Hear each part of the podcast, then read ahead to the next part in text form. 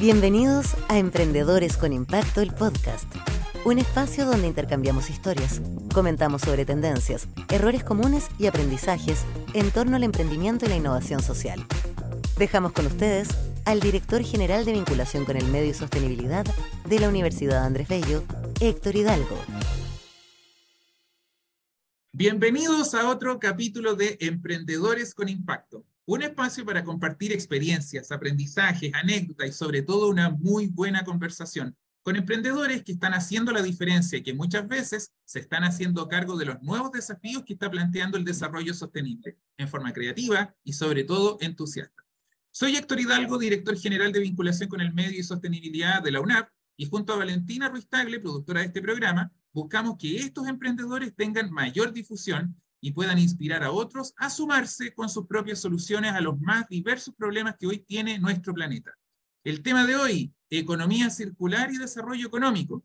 ¿Y qué mejor que conversar con Natalia Olave, una emprendedora que está hoy inmersa en un gran problema de nuestra forma de vida actual y que es ayudar a las pymes a ver la sustentabilidad como una oportunidad de negocio y no solo como un costo. El tema que para muchos es una gran barrera para lo que algunos comienzan a emprender y buscan eh, impactar perdón, positivamente alguna u otra forma ¿cierto? al ecosistema. Natalia, ¿cómo estás? Hola Héctor, muchas gracias por la invitación. Feliz, feliz de venir a compartir mi experiencia, dolores, fracasos y alegrías también. Yo diría que eso quizás va a ser lo más relevante, ¿ya? Eh, que el, tema del emprendimiento no para nunca y las soluciones también van evolucionando. Yo diría que es súper interesante la experiencia, por eso mismo me gustaría preguntarte, Natalia, cuéntanos un poquitito de tu historia para que quienes nos escuchan hoy día puedan conocerte a ti y también cómo es que llegaste hoy día a lo que estás haciendo. Súper, em, yo empecé a emprender el 2016, a fines del 2016, cuando después de pasar por el mundo corporativo, bueno, estudié ingeniería civil industrial, pasé por pegas súper tradicionales, pero el 2016 partió la ley de los sellos, la famosa ley Super 8, y ahí me súper motivé con el tema de la alimentación saludable, y ahí empecé a desarrollar una marca de alimentos que se llama Maika Snack. Pero eso ha ido transmutando, la verdad es que estuve cinco años súper metida en creación de productos innovadores, y en medio de la pandemia me vine a vivir a Coyhaique, eh, de hecho, bueno, en mi casa ahora la señal estaba mala, así que me vine a la ciudad y por eso estoy en el auto. Y en este paso de, mm, de, cambio de estilo de vida, de dejar Santiago, donde el ecosistema del emprendimiento es, wow, atómico, me vine a vivir a Coyhaique buscando una vida más tranquila, más cerro.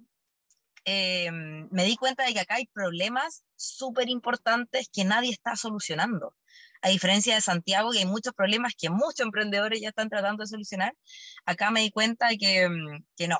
Entonces, me cambié de industria, eh, en, en, sencillo. La alimentación. ¿Y cómo fue ese, y esa etapa de reinvención? ¿Te costó mucho?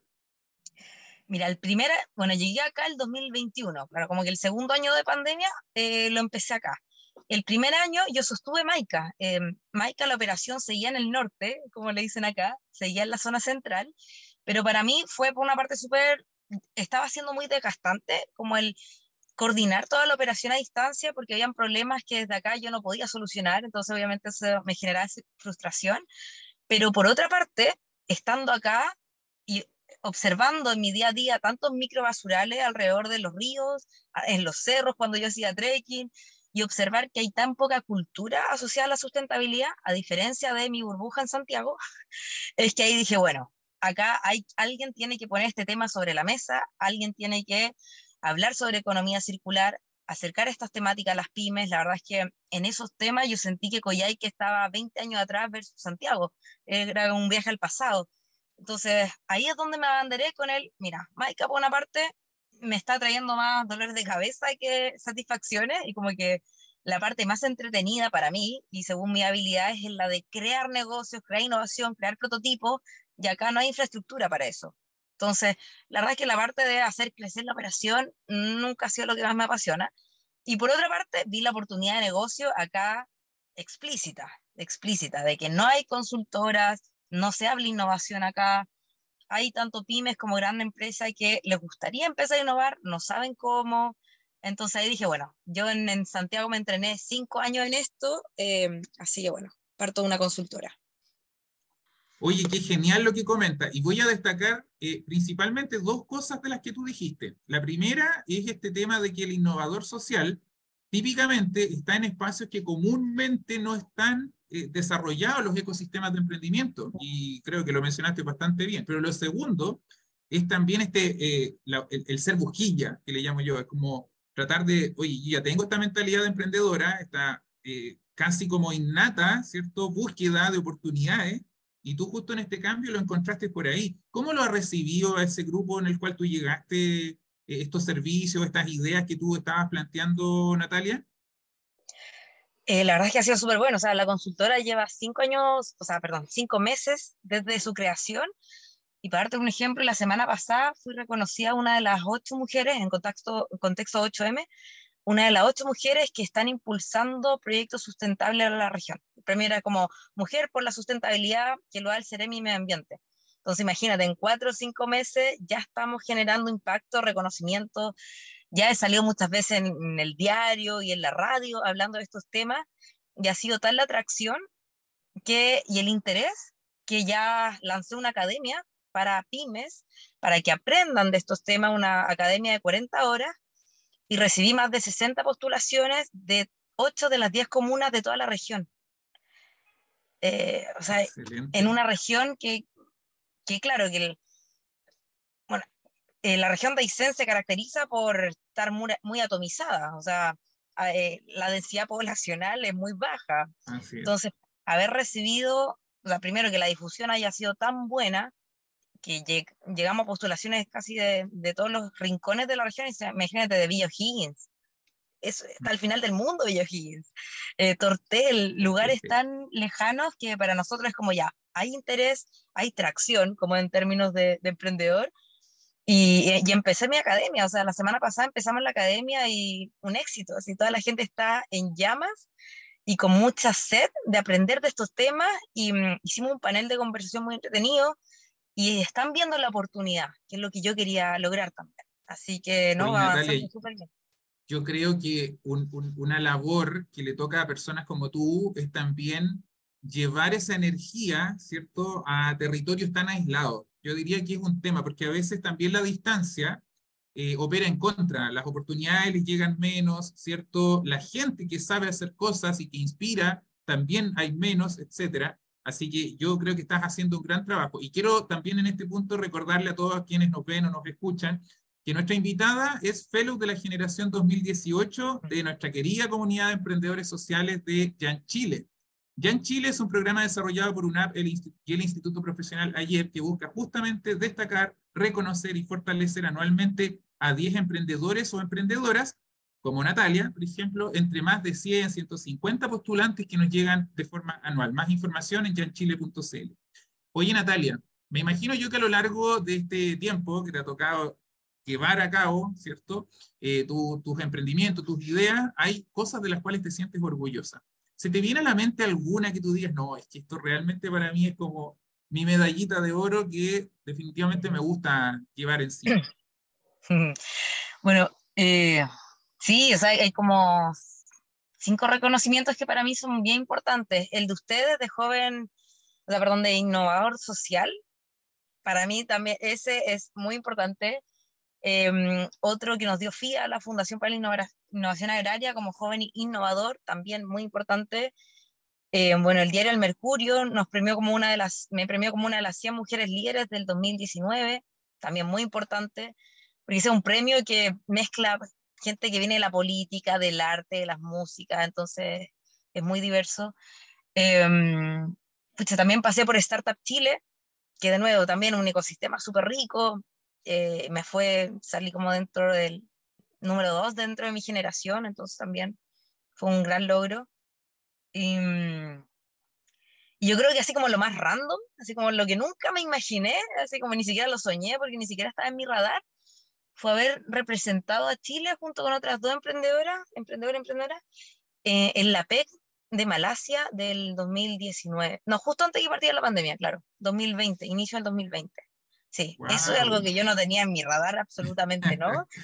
Eh, y Pro Chile, sí, fue muy loco. Imagínate que yo estaba haciendo la fila de diplomáticos como que todos los invitados de la pega hacían esa fila en el aeropuerto y era como, yo llegué y me esperaban así con mi letrero con mi nombre y un chip de internet y me llevaban a un, hotel así cinco estrellas. Era como, ¿a quién le robé el pasaporte? Esta no es mi vida. Era muy loco. Oye, oye, bueno, o sea, felicitaciones, de verdad.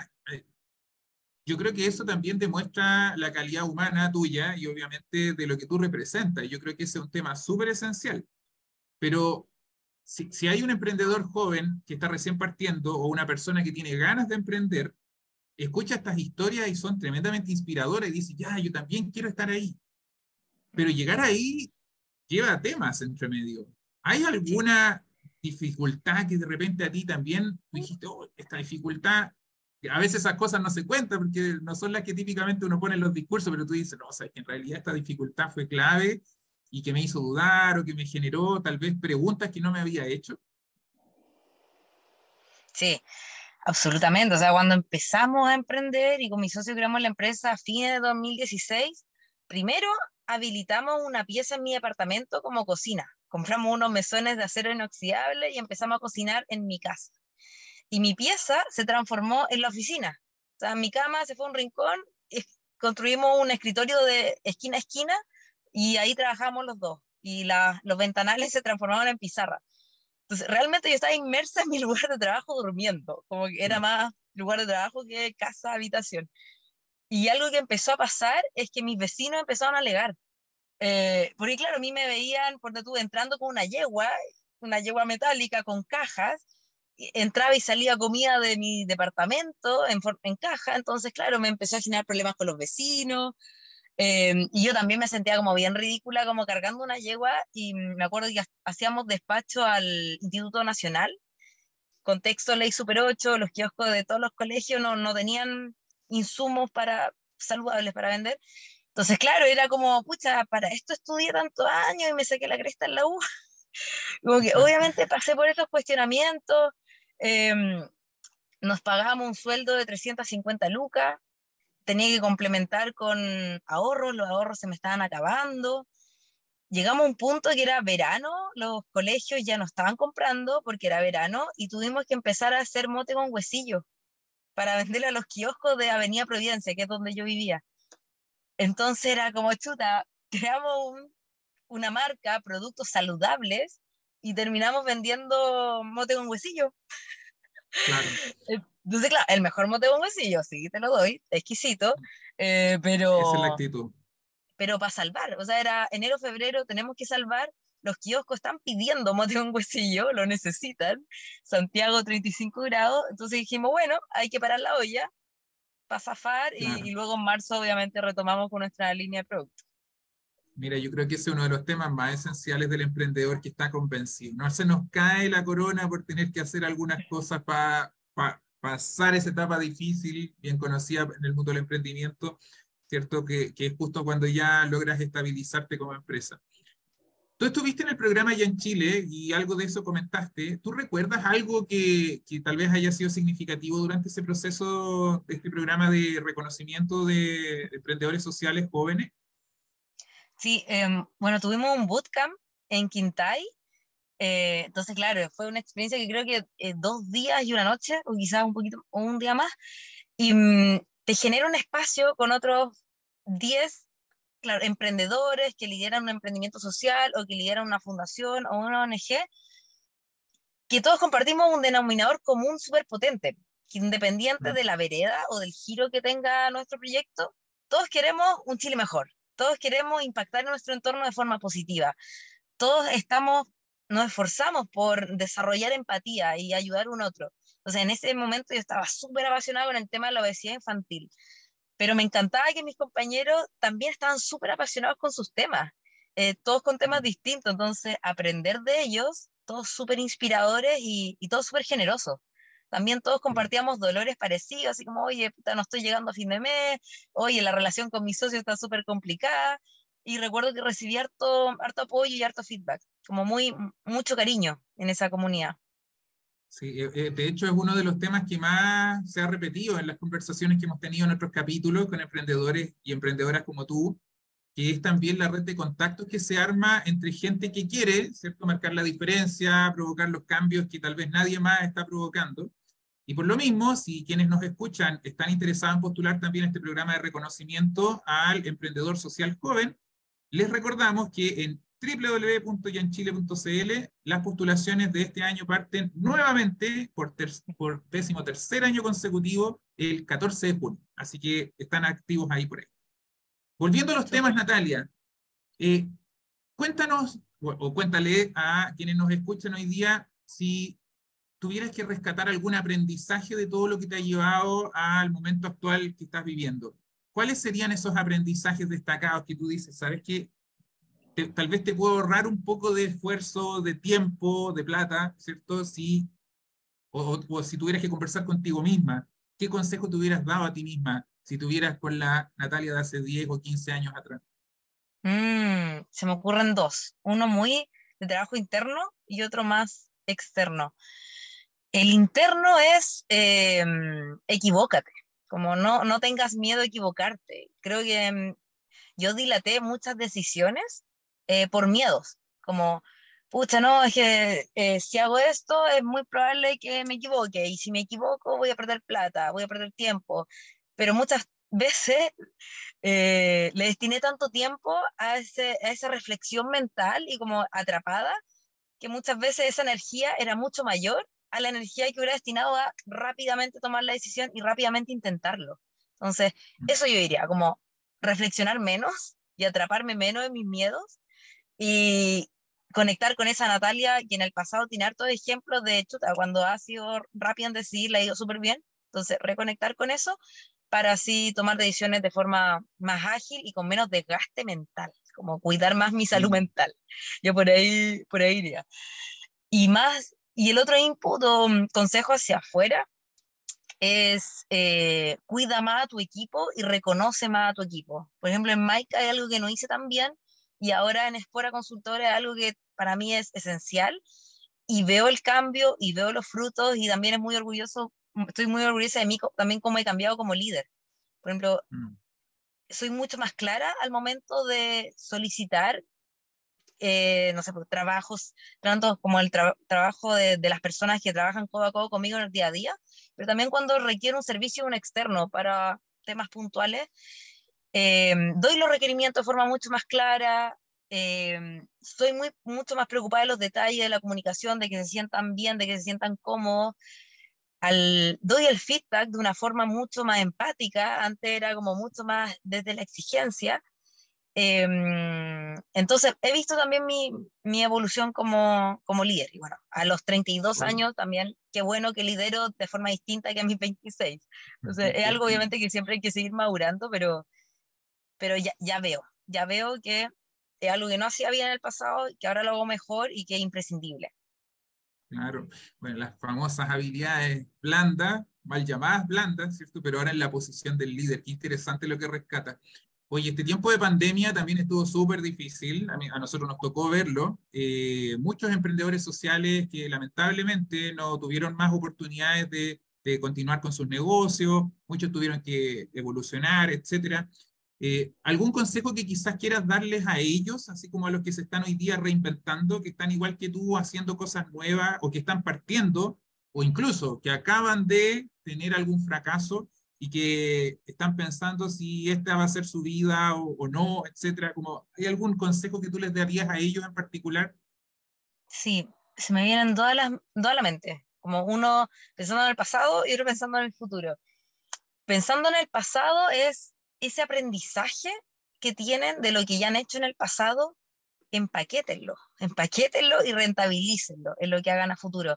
Nada fue tiempo perdido, para nada, para nada. Entonces, vayan armando un relato em, de cara al futuro también, rescatando lo que hicieron súper bien en el pasado, rescatando eh, los desafíos que, que afrontaron bien, rescatando esas habilidades que ustedes ya se dieron cuenta eh, en lo que son súper buenos. Entonces, observar con lupa uno, dos, tres, los años que hayan sido para atrás de ese proyecto anterior, pasar el limpio los aprendizajes, eh, súper reconocer dónde, eh, brillé y dónde soy súper buena o súper bueno, y eso empaquetarlo para salir a mostrarlo. Em, mm. y claro, ahora viene mi segundo consejo, es en esta segunda, tercera o cuarta oportunidad que se estén dando, eh, sí o sí tienen que salir a resolver un problema que importe.